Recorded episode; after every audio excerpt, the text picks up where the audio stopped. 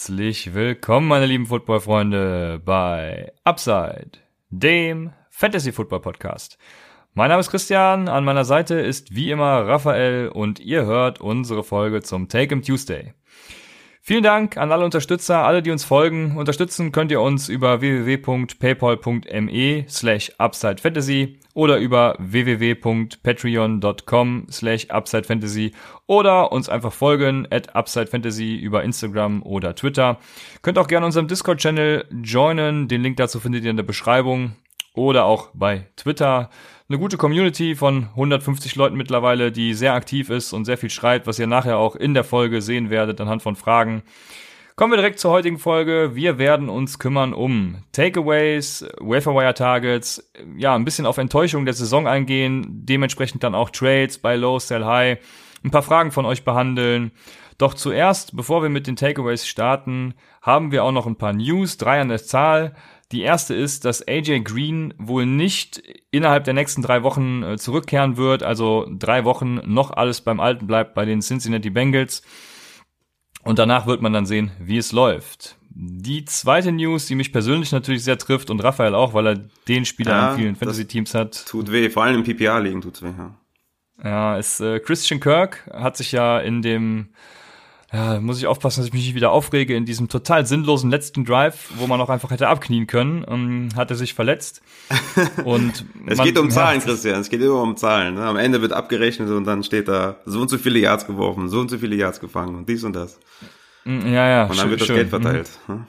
Mhm, ja. Wie dem auch sei, auf jeden Fall ist noch nichts Näheres bekannt. Ich ja, habe jetzt schon in verschiedenen Medien gelesen, dass äh, irgendwas mit MCL oder ACL auch oder High Ankle Sprain, wo wir die deutsche Übersetzung schon nicht wussten. Also entweder was am Knie oder was am, am Knöchel unten.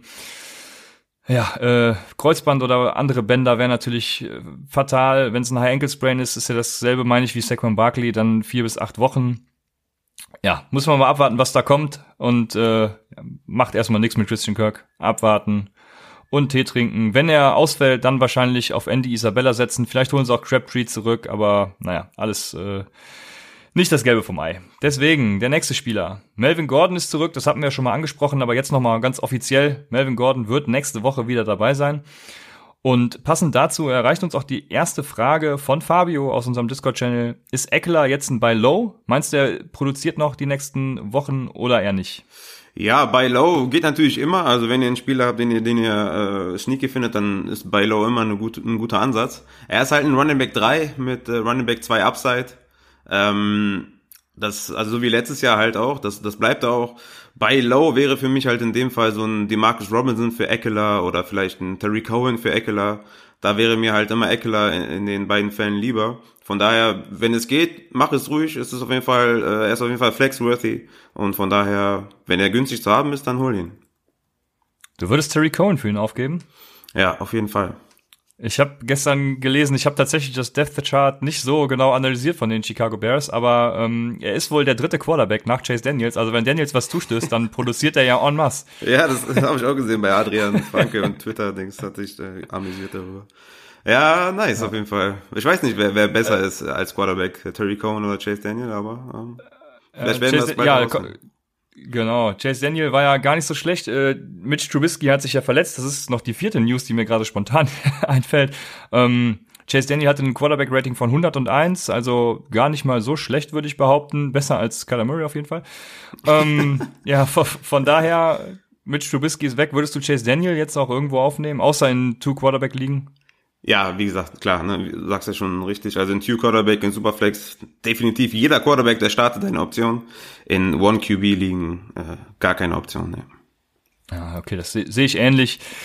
Dann leite ich über zu unseren Takeaways aus der letzten Woche oder beziehungsweise von gestern, vorgestern. Wir nehmen montags äh, auf. Wenn ihr es hört, dann vorgestern. Ja, und die erste Erkenntnis ist, dass ohne T.Y. Hilton und dann ja auch ohne Mac, der ja eine Zeit lang raus war, bei den Indianapolis Colts Fantasy-wise nicht so viel läuft. Da ist keiner Fantasy-relevant. Acht Spieler haben da Targets gesehen, 46 Targets waren es an der Zahl. Und Target Leader waren dabei ähm, Paris Campbell und äh, Doyle mit acht Stück. Danach kam äh, Pascal mit sieben und danach Rogers und Heinz mit sechs. Ebron und Kane hatten dazu auch noch fünf, also ein Mess, wie man sagen würde im Englischen. Ähm, ja, jeder sieht was, gut für die Colts, aber schlecht für den Fantasy-Spieler. Da kann man die Finger von lassen, wenn T.Y. Hilton ausfällt, was er ja wohl hoffentlich nicht länger wird. Ja, ja bei den die Colts haben ja äh, unglücklicherweise verloren. Äh, haben zum Glück noch einen Garbage-Touchdown gemacht, der mir auf jeden Fall weitergeholfen hat. Äh, Reset mir schön auf Punkte gemacht. Äh, mein erster Takeaway ist Todd Gurley. Den hatte ich ja als Sit. Ähm, Todd Gurley äh, hat aber glücklicherweise für euch als Gurley-Owner äh, zwei Touchdowns gemacht und damit mich ein bisschen blöd aussehen lassen. Aber Todd Gurley hatte zwölf Carries, ja, also fünf Rushing Touchdowns, äh, fünf Rushing Touchdowns, fünf, fünf Rushing Attempts und dazu sieben Receptions. Ähm, heißt also, er ist sehr touchdown-abhängig. Ähm, hat zwei Touchdowns dann im Endeffekt gemacht, einen davon mit Contact, äh, was mir natürlich sehr gefallen hat, beziehungsweise was mir vorher gefehlt hat, dass er da den Contact immer meidet hat er, hat er da bewiesen. Ähm, und er wurde halt elfmal angeworfen. Goff hat zwar auch 68 Mal geworfen, was an sich ja auch schon sehr, sehr krass ist. Von daher sind die elf Targets dann auch mit Vorsicht zu genießen. Aber sieht natürlich viel besser aus als die sechs Targets in drei Spielen davor, äh, was, was mich ja dazu bewogen hat zu sagen, er ist ein Sit. Also was ich damit eigentlich sagen will, ist, ähm, Todd Gurley ist für mich ein Sell-High-Kandidat. Äh, und zwar genau jetzt. Also wenn die Waivers durch sind, verkauft ihn. Er hat äh, gut Punkte geliefert, aber mit so wenig Carries ähm, ist er für mich immer noch keine Option, zumindest äh, kein, kein Running Back 2, was er eigentlich ist, sondern nur ein, ein Flexworthy Guy. Und wenn euch jemand dafür äh, einen Running Back 2 gibt, der auch ein Running Back 2 wert ist, dann würde ich ihn, würde ich ihn, würde ich ihn verkaufen, weil ich ihm aktuell nicht traue. Ich glaube, du siehst das anders, ne, Christian?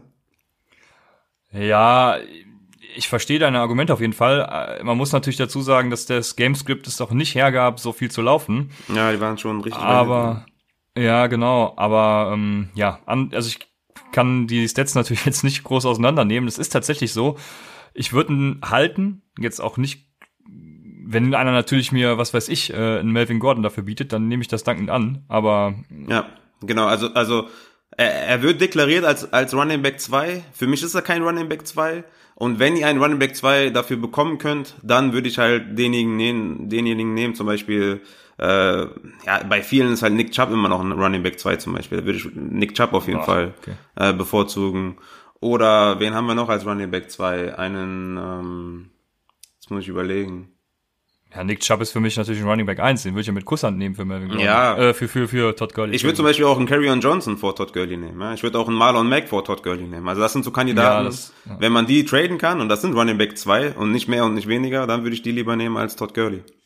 Ja, da gehe ich mit dir, das sehe ich ganz genauso. Vor allem in so Ligen, wo ihr vielleicht ein paar Anfänger dabei habt, die nur auf Punkte gucken und sich nicht mit der mit den Stats beschäftigen oder gar überhaupt irgendwelche äh, Spiele gucken da ist es natürlich eine super Option, durch die hohen Punkte den hoch zu verkaufen.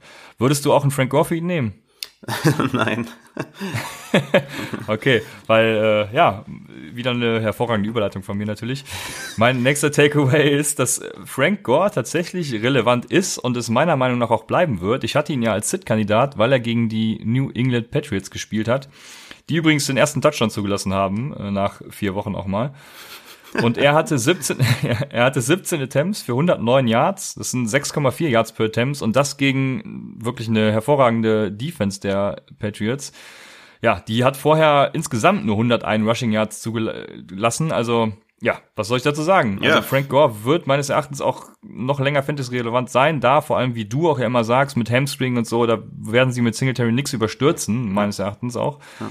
Von daher, ja, ja, nehmt ihn überall auf, wo er noch zu haben ist. Ja, stimmt. Ich habe ihn auch noch überall, also ich habe ihn weder verkauft noch äh, gedroppt. Ja, äh, ich ja, hab, ich habe ihn gedroppt, ja. Du hast ihn gedroppt, tatsächlich? ja. Oh Mann, ey, schade. Für Paris Campbell übrigens in einer Liga. Für Paris Campbell, boah, das tut weh, ne? Ja, das ist ja. bitter. Aber gut. Ist zum Glück eine kleine Liga. Manchmal halt, muss man äh, Entscheidungen treffen. Gibt's da noch ne? genug. Ja, ja genau. das ist manchmal so. Aber ja, Frank Gore ist auf jeden Fall immer noch äh, ein Flex-Kandidat, zumindest wo er zwei Flex-Spieler aufstellt, ähm, kann man ja. ihn auf jeden Fall immer noch, kann man ihn jede Woche starten. Komme ich zu meinem nächsten Takeaway, das sind die Dolphins. Und zwar haben sie zwei Fantasy-Spieler, die man starten kann, äh, glücklicherweise tatsächlich. Zum einen ist da Devante Parker, er hatte vier Targets, vier Receptions, also 100% Catch-Rate, würde man sagen. Äh, 70 Yards gefangen, ein Touchdown und damit 15 Fantasy-Punkte. Was, ähm, ja, wirklich durchaus äh, angenehm ist, auch mal zu sehen, dass Dolphins Spieler abliefern. Zudem der andere, den ich auf jeden Fall ähm, mit auf die Liste setze, ist Preston Williams. Der hatte sieben Targets, vier Receptions und 46 Yards, also auch keine schlechte Ausbeute. Äh, die haben allerdings jetzt eine Bye Week, die Dolphins, und spielen dann zu Hause gegen die Redskins. Ähm, also falls jemand Parker oder auch äh, Preston Williams droppt, aufgrund der Bye Week, würde ich euch empfehlen, äh, sie aufzunehmen. Zumindest in Deepen liegen ja, das spreche ich dann gleich nochmal kurz an. Äh, alles vorweggenommen. aber, aber, ja, schön. Nee, äh, da, dem gibt's nichts hinzuzufügen. Also vor allem bei Preston Williams, da werde ich dann gleich nochmal was zu sagen. Aber deshalb hier ein bisschen kürzer mache ich weiter mit meinem nächsten Take. Und das ist Christian McCaffrey. Wir hatten ja tatsächlich beim EFFC äh, die Auswahl zwischen Christian McCaffrey und Saquon Barkley waren es mal nicht zuerst. Mhm und äh, die User auch abstimmen lassen. Ich weiß jetzt gar nicht mehr, wer da gewonnen hat. Ja, Barkley natürlich, bei, sonst? Ja, Barkley natürlich, genau. Sind dann letztendlich bei ähm, Ezekiel Elliott gelandet. Und jetzt sehen wir, Christian McCaffrey hatte 37 Touches. Und da habe ich mir nur ein What the fuck danach aufgeschrieben. Ähm, ja. Weil sie haben ja in der Offseason gesagt, sie wollen Christian McCaffreys Workload reduzieren und der wird einfach zu viel beansprucht. Ja, ja. 37 Touches äh, klingt jetzt nicht nach Workload reduzieren. Also Christian McCaffrey ist einfach ja, ist ein super Fantasy-Spieler und Money. läuft. Ja. Genau. Kommen wir zu einem Division-Konkurrenten und zwar sind das die Tampa Bay Buccaneers. Sind die jetzt endlich wieder ernst zu nehmen? Ja, wenn du 55 zu 40 bei den Rams gewinnst, dann äh, muss man dich ernst nehmen auf jeden Fall. War definitiv ein krankes Spiel. Ähm, ich glaube, die Buccaneers sind zu allem fähig, sowohl nach oben als auch nach unten. Und genau ja, das, das, das Problem, ja. ja. das ist das Problem zum einen, aber genau das hatten wir eigentlich auch erwartet, ne? Äh, ja. Zumindest offensiv, äh, dass sie zu allem fähig sind. Deshalb halten wir auch Mike Evans oder Chris Godwin auch so hoch in den Rankings, äh, weil ja. ich auch davon ausgegangen bin, äh, dass das Team viele Fantasy-Punkte macht. Ob die in Real Life jetzt irgendwie gut spielen oder nicht, war mir dann eher zweitrangig. Ob sie jetzt 80 zu 47 verlieren, ist mir dann egal. Ähm, ja. Einzig und allein das Backfield ähm, macht mir immer noch so ein bisschen Sorgen, wobei das Running Back bei Committee äh, wohl passé ist. Äh, Ronald Jones hatte ähm, 20 Carries, Barber nur 9. Ähm, hat ihn damit ganz klar outsnapped. Äh, das war bei den Giants letzt, also die Woche davor noch anders. Da hatten beide jeweils 15 Carries. Also scheint sich da ein bisschen was äh, abzulichten. Ne? Ja, äh, genau das gleiche wie bei Todd Gurley, wieder andersrum. Ne? Also hatten auch viel Grund zum Laufen irgendwann. Äh, bei den Bugs bin ich immer so ein bisschen zwiegespalten, weil James Winston einfach immer hoch und tief ist. Also du weißt nie, was du kriegst. Aber das, die Frage, die ich jetzt an dich noch stelle, ist, glaubst du, dass Godwin äh, Evans als Wide Receiver 1 ablöst? Ist eine berechtigte Frage. Ähm ich hatte, also wir haben alle, sind alle davon ausgegangen, dass, dass Godwin eine größere Rolle bekommt, auch ähm, gut liefern wird ja, dass er jetzt mehr Punkte macht als Evans, hatte ich jetzt so nicht erwartet und ist definitiv eine Gefahr für alle Evans-Owner. Ähm, es könnte sein, dass, dass die nächste, dass die nächstes Jahr Back-to-Back -back in den, in den, äh, in den Drafts gehen, ähnlich wie Thielen und Dix dieses Jahr äh, Back-to-Back ging. Also ist auf jeden Fall äh, ein Concern für alle Evans-Owner und für alle Godwin-Owner habt ihr auf jeden Fall einen Stil hingelegt. Ja, das auf jeden Fall. Ja, ich glaube, äh, beide sind auf jeden Fall gut zu starten. Also ich glaube, die können sogar beide voneinander profitieren, auch was Fantasy angeht. Von daher sehe ich das ganz gelassen. Wenn Winston denn auch liefert, das ist wenn das Problem. Ja. Ist auf jeden Fall nicht so cool, wenn das dein Franchise-Quarterback ist in Real Life. Ja, das, äh, das stimmt. So, das wären auch die Takeaways für diese Woche. Machen wir weiter mit den Waferwire Targets und da haben wir uns diese Woche echt ein bisschen schwer getan, weil alle, ja, die gut waren, schon vergeben waren. Ja, fangen wir damit an, dass wir sagen, wer überhaupt bei Week hat in Woche 5 und das sind die Detroit Lions und die Miami Dolphins und da könnte man jetzt sagen, zum Glück die Dolphins, weil da fällt keiner aus. Aber äh, Rafa hat es ja eben schon angesprochen, da gibt's doch ein paar. Äh, bevor ich dann mein erstes Waferwire Target nenne, noch eine kurze Erläuterung zu Wide Receiver 1, 2, 3 und 4, sowas sagen wir öfters. Und da gab's im Discord-Channel ein paar ähm, ja, Verwirrungen. Und zwar wurden wir da gefragt, nachdem du, glaube ich, die ganze Denver Broncos Offense, die ganzen Wide Receiver als Sit deklariert hast in unserer Start-Sit-Folge. Ja, aber da, wurde, da, wusste ich noch nicht, dass Ramsey ausfällt. ja gut, das, das kommt noch dazu, ja. Aber wir wurden, Das, das stimmt, ja, das ist so. Aber wir wurden dann natürlich gefragt, äh, ob Pollard, Cobb oder Sanders start, gestartet lassen werden soll oder ob, ob Taven Austin nicht vor Sutton dann starten sollte. Und das ist dann natürlich nicht der Fall. Also man muss dann immer so ein bisschen differenzieren, was genau Start-Sit ist. Äh, zuerst mal erläutere, gleich wird Rafa noch was dazu erzählen, aber ich sage erstmal, ähm, wir gehen immer von unserem Standard aus, zwölf Team, Half PPR Liga und ja, da sollte man im Zweifel einen Wide Receiver 1 und einen Wide Receiver 2 haben. Bei tieferen Ligen ist es dann vielleicht schon so, dass ihr auf der Flex dann schon Wide Receiver 3 und 4 äh, habt. Zwei Wide Receiver 2 natürlich in den 12er Ligen, auf der Flex auch. Ähm, ja, und je nach Ligagröße variiert das Ganze dann ein bisschen. Und genau, warum man eben dann nicht so ein Dion Kane, habe ich mir als Beispiel mal genommen, von den Indianapolis Colts Wide Receiver vor äh, Cortland Sutton oder Emmanuel Sanders starten lassen sollte, das kannst du jetzt nochmal kurz ausführen. Ja, genau. Zum Beispiel bei Wide Receivers ist es auch so, dass man unter Wide Receiver 1 unterscheidet ähm, zu 2, 3, 4 und so weiter. Also ein Wide Receiver 1 ist zum Beispiel von 1 bis 12. Ein Wide Receiver 2 ist von 13 bis 24. Ein Wide Receiver 3 ist von 25 bis 36 und so weiter. Das bedeutet, wenn John Brown bei den Patriots spielt, dann ist er ein Wide Receiver 40, also ein Wide Receiver 4. Normalerweise bei einem normalen Matchup oder einem durchschnittlichen Matchup ist er ein Wide Receiver 30 ungefähr, sagen wir einfach mal. Also demzufolge ein Wide Receiver 3. Sprich, wie im Beispiel, wenn er bei den Patriots spielt, ist er ein Sit, denn er wird vom Wide Receiver 3 zum Wide Receiver 4. Ist aber immer noch vor einem Dion Kane zu starten, der ohnehin nicht in der Region eines Wide Receiver 3, 4 oder 5 mitspielt, sondern eh eher in der Region 6, 7 anzusiedeln ist. Ähm, vielleicht bei einem guten Matchup gegen den Dolphins zum Beispiel klettert er maximal auf Wide Receiver 5 ist aber immer noch nicht vor einem Sit John Brown bei den Patriots zu starten. Falls noch äh, Bedarf besteht, gerne dem Discord-Channel joinen und da eure Fragen stellen oder auch bei Twitter, Instagram, at UpsideFantasy. Jetzt mache ich erstmal weiter mit den Running Backs, die es diese Woche gilt aufzunehmen. Und den ersten, den ich da habe, ist Ito Smith. Und Ito Smith hatte ich äh, letzte Woche schon mal angesprochen gehabt, als es darum ging, dass er ja den Snapshare, Snapshare ungefähr gleich mit Devonta Freeman hat. Devonta Freeman hat natürlich jetzt viel mehr Punkte gemacht dieses Wochenende, was daran lag, dass er mit Concussion halt nicht so viele Snaps gesehen hat, nicht so viele Carries bekam, Ito Smith. Und Freeman hatte aber wieder nur 2,33 Yards per Carry, er hatte 12 Attempts für 28 Yards das ist halt nicht so cool. Ähm, er kam übers Passspiel, hat da seine Punkte gesammelt. Und ich glaube, Ito Smith hatte ja auch den Touchdown. Ähm, ich könnte mir vorstellen, dass er tatsächlich auch mehr Carries kriegt und dann eben auch relevant wird. Das ist jetzt tatsächlich ein Schuss ins Blaue. Wenn ihr einen Bankplatz habt, dann macht das. Der zweite, da bin ich mir dann schon etwas sicherer und den hatten wir eben auch schon angesprochen gehabt oder du hast ihn angesprochen, Rafa. Ähm, mhm. Und zwar ist das Ronald Jones von den Tampa Bay Buccaneers. Ich hatte ja letzte Woche gesagt, nehmt ihn auf, droppt ihn dann wieder, wenn er scheiße ist, so wie ich es gemacht habe. Ja, äh, jetzt, genau. man, jetzt haben wir es tatsächlich so, er hat, ja, er hat jetzt mehrfach geliefert, von daher bin ich optimistisch, wenn ich sage, nehmt ihn auf und behaltet ihn auch. Ohne Strafen hätte er 21 Attempts für 148 Yards und einen Touchdown gehabt, was viele Punkte gebracht hätte. Da war dann zum Beispiel so ein Illegal Shift von Chris Godwin bei, nach einem Run für 24 Yards von Ronald Jones oder auch ein Holding von OJ Howard nach einem Run für 54 Yards auf die Los Angeles ähm, 3. Das hieß, er hätte auch noch Touchdown Opportunity gehabt danach. Ja, am Ende hat dann, ähm, wie heißt er mit Vornamen, M. M. Gay, ähm, auch ein schöner Name, um in den USA so zu heißen.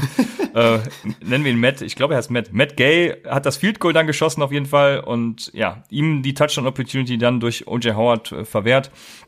Ja, zudem sieht er wirklich spritzig aus. Wir hatten das auch im Discord-Channel heute schon erwähnt. Und zwar äh, den Vergleich zu Carlos Hyde, den fand ich ganz interessant. Da hatte jemand gesagt, dass Carlos Hyde halt einfach der typische Runner ist und Ronald Jones dann eben auch mal mit Spin-Moves und allem punkten kann. Also es sieht auch gut aus. Er bringt nicht nur die Punkte oder hätte sie gebracht ohne die Strafen, sondern es sieht eben auch ganz gut aus. Ja, er hatte, er hatte elf Carries mehr als, als äh, Peyton Barber. Also wenn er auf dem Waiver ist, holt ihn euch, äh, investiert aber nicht zu viel, ähm, denn die Bucks, die, die fahren jetzt zu den Saints. Äh, die haben mhm. Elliott zum Beispiel bei 35 Rushing Yards gehalten und müssen dann gegen die Panthers ran. Äh, die haben auch eine gute Run-Defense. Also ich würde jetzt nicht mehr als vier bis sechs Prozent des, des Budgets ausgeben. Ja, das ist noch ein guter Hinweis, danke. Ja. ja.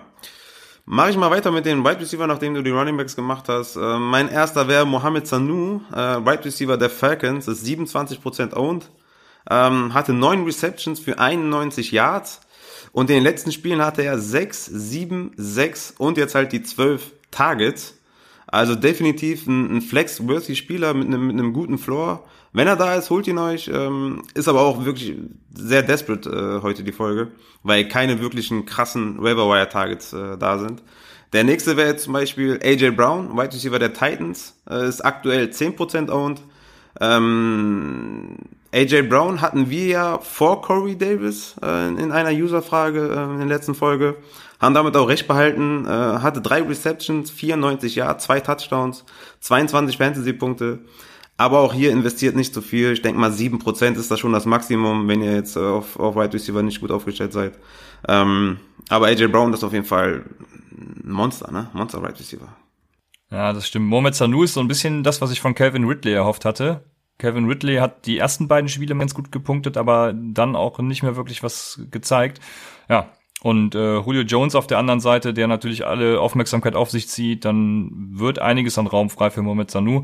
Und bei AJ Brown ist es einfach so, dass er Target Leader ist. Er ist halt auch eine Boom-or-Bust-Option, das ist klar als Rookie mhm. in der Tennessee Titans Offense, ja, aber ja, als Target Leader in der Offense nehme ich den natürlich auch. Und ich habe noch einen Wide Receiver zum Abschluss und das ist der, den wir eben auch schon angesprochen hatten. Preston Williams, der war mit Josh Rosen, hat er zwölf und sieben Targets, hat dann jeweils vier gefangen.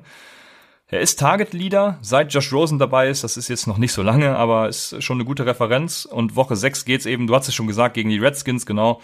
Also wer einen Platz auf der Bank frei hat, der kann da durchaus investieren. Jetzt, äh, wie gesagt, nächste Woche Bye Week, aber danach die Woche eben gutes Matchup. Preston Williams hat da auf jeden Fall Potenzial, falls ihr in der tieferen Liga spielt und da noch einen Wide Receiver braucht. Kommen wir zu den Tight Ends und da erreichte uns passend auch wieder eine Frage von Balo Tobi. Würdest du Hawkinson in der Bye-Week droppen oder ist er für dich ein Every-Week-Starter, den du weiterhin behalten möchtest, sinngemäß? Ja, also ich behalte Hawkinson 100%. Ähm, er hatte drei Targets, drei Receptions, ein Touchdown. Ähm, aktuell ist er Tight End 8. Ähm, mehr kann man fast nicht erwarten von einem Tight End.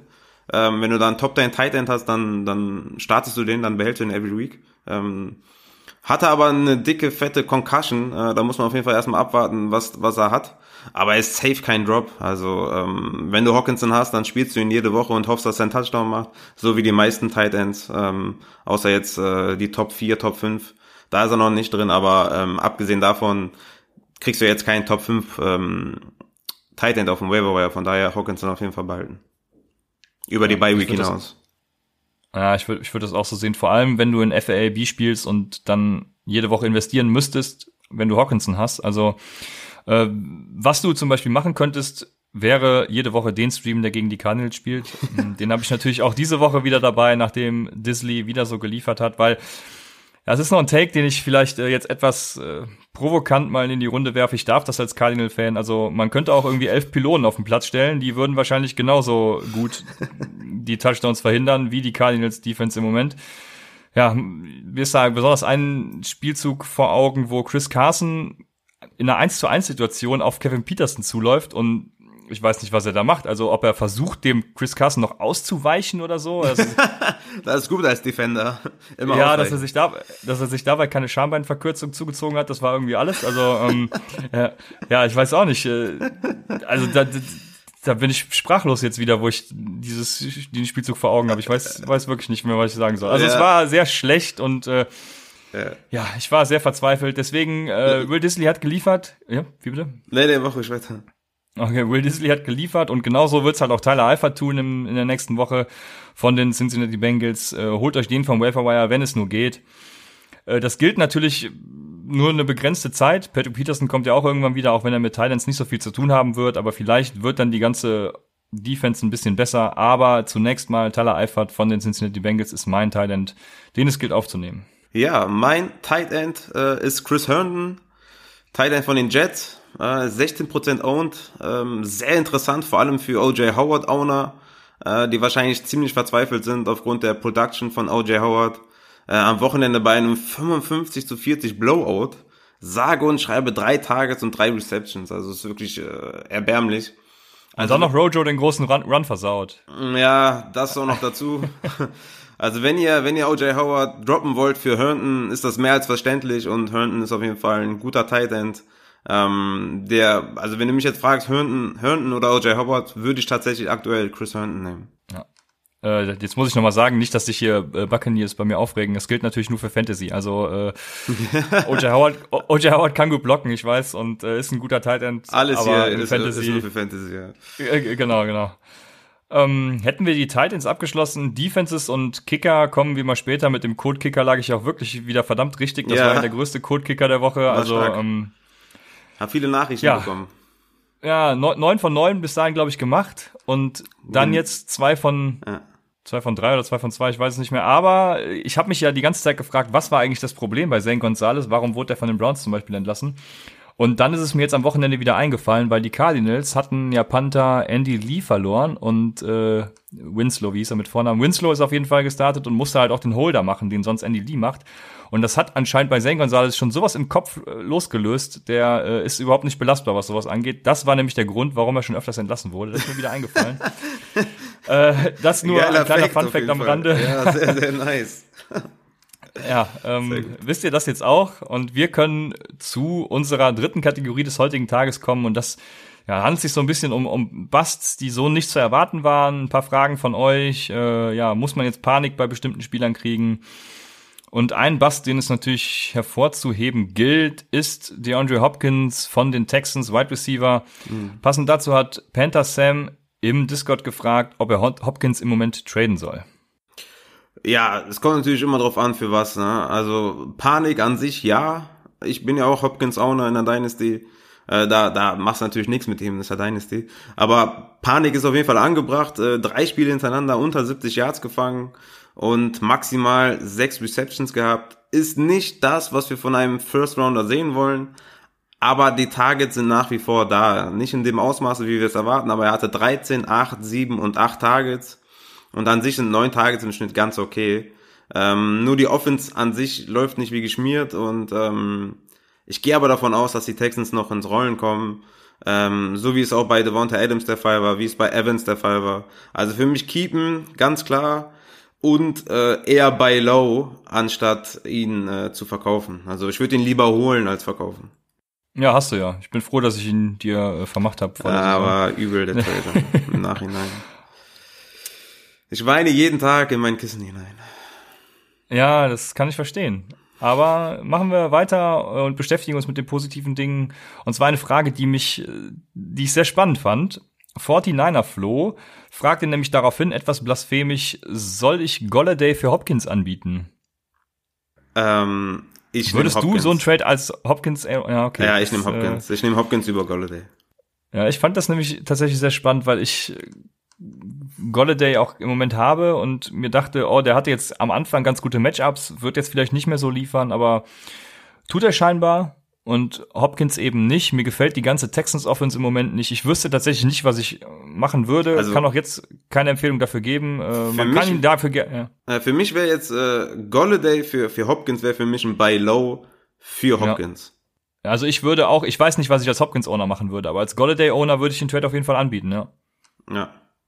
Weil ich glaube schon, dass sie sich fangen werden. Du hast es ja gerade eben schon gesagt, wie bei Devonta Adams und Mike Evans auch. Also davon gehe ich auch schon aus, ja. Der nächste, der ja gebastelt hat, ist vielleicht das falsche Wort, aber er ist verletzt und das ist äh, Saquon Barkley. Meinst du, dass man Saquon Barkley jetzt irgendwie versuchen sollte einzukaufen? Ja, also wenn, wenn ihr einen guten Rekord habt, dann ja.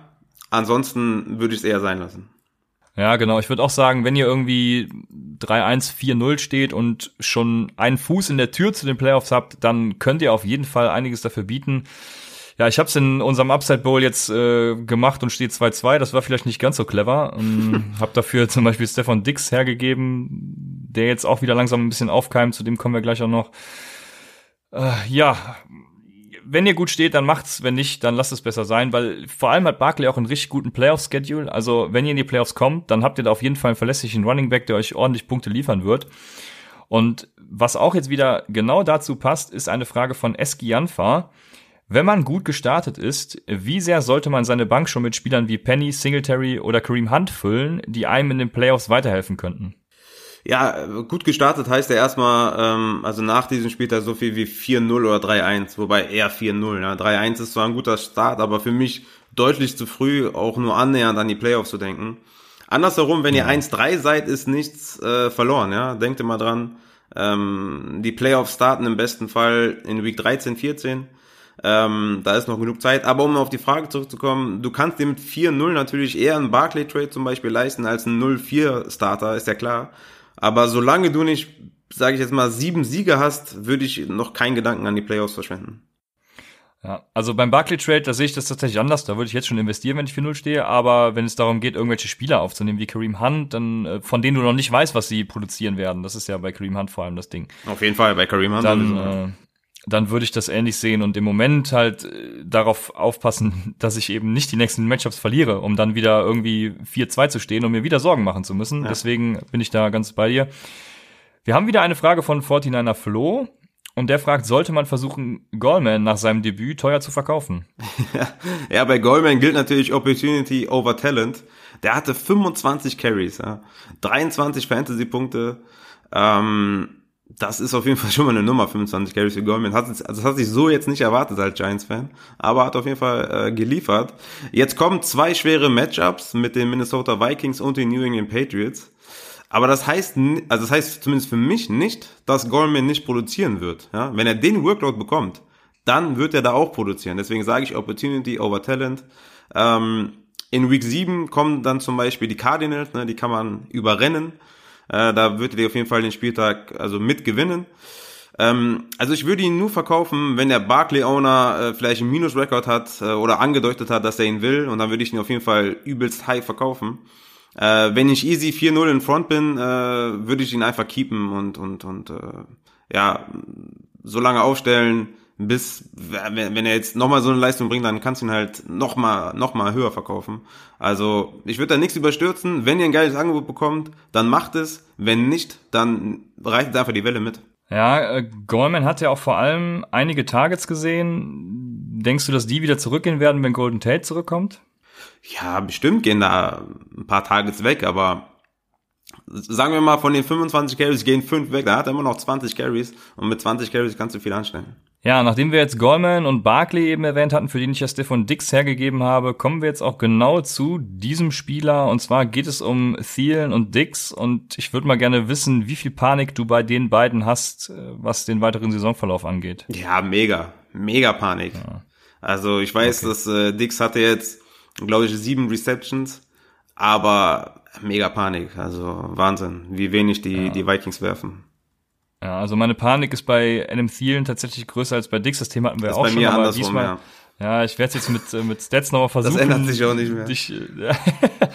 also ohne Strafen hätte Stefan Dix sein zweites 100-Yard-Game beziehungsweise mehr gehabt. Gegen die Packers hat er ja einiges an Strafen da kassiert, die ihm seine Punkte gekostet haben. Dix hatte zwei aus zwei, eins aus sieben, leider nur beim zweiten Spiel, dann drei aus drei, sieben aus sieben, also er fängt seine Pässe bis aufs zweite Spiel. Dann Thielen hatte drei aus drei, fünf aus acht, drei aus fünf und zwei aus sechs. Ja, muss jetzt jeder für sich selbst interpretieren, was das heißt. Die haben beide ähnliche ja, das, Target Ich wollte gerade sagen, das heißt ja ungefähr, dass die beide ungefähr selben Targets bekommen. Richtig. Wenn man genau, dann aber ja. überlegt, dass es nie mehr als zehn sind, also das heißt für beide ja, ungefähr ist fünf, Problem, ja. ist das natürlich ein mega Problem. Ne? Ja, das, das Einzige, was beide retten könnte, vor allem Dix, der, wie gesagt, ja sein zweites 100-Plus-Game gehabt hätte, ist, sind einfach die kommenden Matchups. Da stehen nämlich an die Lions, äh, Philly, Detroit, Washington und Kansas City. Und wenn das halt nicht die Matchups sind, die es bringen sollen, was denn dann? Also gegen ja. die haben einige Wide Receiver schon produziert und von daher, ich mache, versuche gerade Dix-Ownern, wie ich in einer Liga auch immer noch selbst bin, äh, und Thielen Ownern Mut zu machen, weiterhin auf die Wide Receiver zu vertrauen oder sie immer noch billig einzukaufen, wenn es sein muss. Obwohl, da so weit würde ich noch nicht gehen. Ich würde es halten, aber nicht, nicht, nicht einkaufen. Nee, das, das revidiere ich bitte wieder. Also, äh, hold ja, aber bei Low, bei Low nicht. so nee, weit wollen wir nicht gehen. Ja, dafür, dafür gibt's halt noch Kirk Cousins. Ähm, nee. Mm -mm. Ja, vor allem aber, Stefanski, ja. Ja, und 49er Flo, der dominiert heute unsere Fragenfolge. Äh, sehr aktiv in unserem Discord-Channel, finde ich super geil.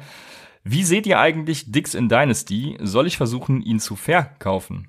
Ja, nee. Also in Dynasty verkaufst du keinen jungen, guten Wide Receiver, also äh, real-life guten Wide Receiver. Ähm, ist einfach ein überragendes Talent, äh, Stefan Dix. Ne? Den, den verkaufst du nicht in, in, in Dynasty. Äh, vor allem haben Wide Receiver auch die äh, ja, größere Lebensspanne, wenn man das so sagen kann. Und ähm, es kann ja auch genau gut, genauso gut sein, dass die Vikings ähm, die Playoffs vielleicht nicht erreichen, den Coaching-Staff ändern oder halt nur den OC Stefanski wechseln, äh, an denen das ja auch äh, liegt, dass sie so viel laufen. Und dann sieht das nächstes Jahr alles ganz anders aus wieder. Ne? Von, von daher auf jeden Fall keepen. Ja, vor allem, wer weiß, was die Vikings nächstes Jahr mit ihrem Quarterback anstellen, ob sie weiterhin auf Kirk Cousins vertrauen oder eben auch nicht. Und wenn ein neuer Quarterback kommt, dann kann das Ganze auch wieder ganz anders aussehen oder eben auch ein neuer OC, wie auch immer. Also Dynasty ist da immer noch eine ganz andere Sache. Ich würde ihn auch jetzt nicht äh, voreilig verkaufen, weil man sieht ja, dass er, oder man hat gesehen, aber man sieht es auch immer noch, dass er Talent hat. Von daher äh, auch meine Empfehlung. Gehe ich da mit, mit Rafa mit, äh, bin da genau deiner Meinung. Wir haben noch zwei Fragen. Die erste ist von Hamster. Der fragt, Disley oder Kittel, wem soll man eher vertrauen? Zwei Tight Ends im Roster macht doch wenig Sinn, oder? Soll ich einen Trade für Disley forcieren? Und da sage ich ja, zwei Titans im Roster machen keinen Sinn. das zu meinen? ja, das erstmal vorweg, genau. Und dann bin ich natürlich da ganz klar bei Kittel. Weil Kittel hatte 10, 3 und 8 Targets letzte Woche beigehabt. Oder gestern beigehabt. Ähm, und Disley hatte ein Target, fünf Targets, sechs und sieben Targets. Und sieben, was das höchste war, war eben auch gegen die Cardinals. Und so oft findest du das eben nicht. Also Kittel kriegt halt die Targets, hat damit die Opportunity und Opportunity schlägt immer alles. Und äh, Kittel, man hat ja gesehen, wozu er imstande ist letztes Jahr. Ich bin da weiterhin bei Kittel. Also wenn du einen, ja, einen ähm, Spieler findest, der äh, Disley aufnehmen will und du ihn hochverkaufen kannst, dann tu das auf jeden Fall, ja, weil ja. Sell High ist immer. Frag ist immer am geil. besten mal so einen OJ Howard Owner, ob du, ob der vielleicht mal einen anderen Teil ja, möchte. Genau. Da kann was gehen. genau, das stimmt. Die letzte Frage, auch ganz interessant, ist von FB Pilsen. Der fragt, wird Sutton diese Saison der Breakout-Spieler? Kurz äh, zu dem Hintergrund, Cortland Sutton ist on pace. Die Nachricht kam eben über Sleeper zum Glück schon zusammengefasst, dass ich nie mehr suchen musste. Äh, für, 108, für 128 Targets, 88 Receptions, 1236 Yards und 8 Touchdowns. Er hat nie weniger als sieben Targets gesehen, ist äh, 13. in Air Yards und ja, hat einen Air Yard Share, der auch in den 40ern liegt. Von daher, ja, also äh, ich denke schon, dass Sutton der Spieler wird, was man jetzt ein bisschen von Christian Kirk oder auch Calvin Ridley dieses Jahr erwartet hat denke, er ist ein solider Wide Receiver 2, wenn er so weitermacht. Äh, mit Upside dann eben auch für mehr, je nachdem, wie Flecko sich anstellt. Bisher ja erstaunlich gut, muss man sagen. Emmanuel Sanders ist trotzdem noch die Nummer 1, hat auch bessere Stats, ist on pace für immer noch mehr. Also die Offense ist scheinbar echt gut da, was ich so gar nicht vermutet hätte tatsächlich. Und äh, Sutton, Breakout-Spieler, ja, auf jeden Fall wird so sein, wenn es so weitergeht, aber äh, wenn es irgendwo noch Sanders gibt, das soll ja auch noch vorkommen tatsächlich, ja. dann äh, passend, hol dir lieber Sanders. Ja. Passend dazu eine Frage von Raphael. Ähm, oh. Würdest du lieber Sanders oder lieber Ridley in deinem Kader haben? Gemessen an den ersten Spielen würde ich tatsächlich lieber Sanders haben, weil ich äh, Sanders hat, wir hatten in der Preseason, waren nee, wir ja schon so überrascht. Ridley oder Sutton, habe ich Sanders gesagt? Ah ja, du hast, ja okay, dann äh, Sutton das ist natürlich eine sehr gute Frage. Wenn es um Redraft geht, dann wäre ich jetzt tatsächlich heute bei Sutton. Oh, in echt? Dynasty hätte ich lieber, Krass, okay. in, in Dynasty hätte ich aber lieber Ridley. Ach, echt? Ja. Okay. Siehst du das anders? Naja, ich wundere mich jetzt nur, warum in Dynasty das jetzt anders ist, weil die sind ja beide jung. Ähm, haben beide einen alten QB, sag ich mal. Äh. ähm, ja. Redraft hätte ich Ridley lieber und auch in Dynasty hätte ich Ridley immer noch lieber. Okay, ich sehe einfach im, bei Redraft im Moment die Gefahr von Sanu tatsächlich, den wir auch als äh, Waiver Pickup hatten. Mhm. Der stößt da irgendwie so ein bisschen rein, wo es bei Denver keinen gibt, der so die dritte Geige spielt, der irgendwie gefährlich werden könnte. Deshalb sehe ich das Risiko einfach geringer in Redraft und äh, das sind einfach genau meine ja, Gründe okay. dafür. Das ist ein guter Grund, muss ich sagen. Aber ich nehme in beiden Fällen immer noch Ridley, weil das kann nicht sein. Was ist da los? Also der Kelvin muss mal ein bisschen was bringen jetzt hier, ne? Langsam. Ja, also wenn, wenn er das zeigt, was ich eigentlich von ihm die, vor der Saison erwartet habe, dann wäre ich auch dabei, aber mittlerweile gestaltet sich halt ein bisschen anders. Deshalb. Ja, ja, die, die Atlanta Falcons Offense, die, die stockt natürlich wie zu erwarten unter unserem, ja. unter unserem Dirty Boy, ne? Dirk Kötter. Liefert natürlich ja. wieder wie erwartet. Ja. So, möchtest du noch wen grüßen? grüßen? Äh, ja, äh, meine Mama. Okay, ja, ich äh, grüße auch deine Mama und damit wären wir am Ende. Ich grüße natürlich auch meine Mama, muss ich dazu sagen, nicht, dass sie sich von, äh, benachteiligt fühlt. Äh, damit sind wir am Ende des heutigen Take Em Tuesdays. Lasst uns gerne wieder euer Feedback da und seid auch wieder am Start, wenn es am Samstag unsere Start-Sit-Empfehlungen gibt. Bis dahin wünschen wir euch noch eine schöne Woche und sagen bis Samstag bei Upside, dem Fantasy Football Podcast.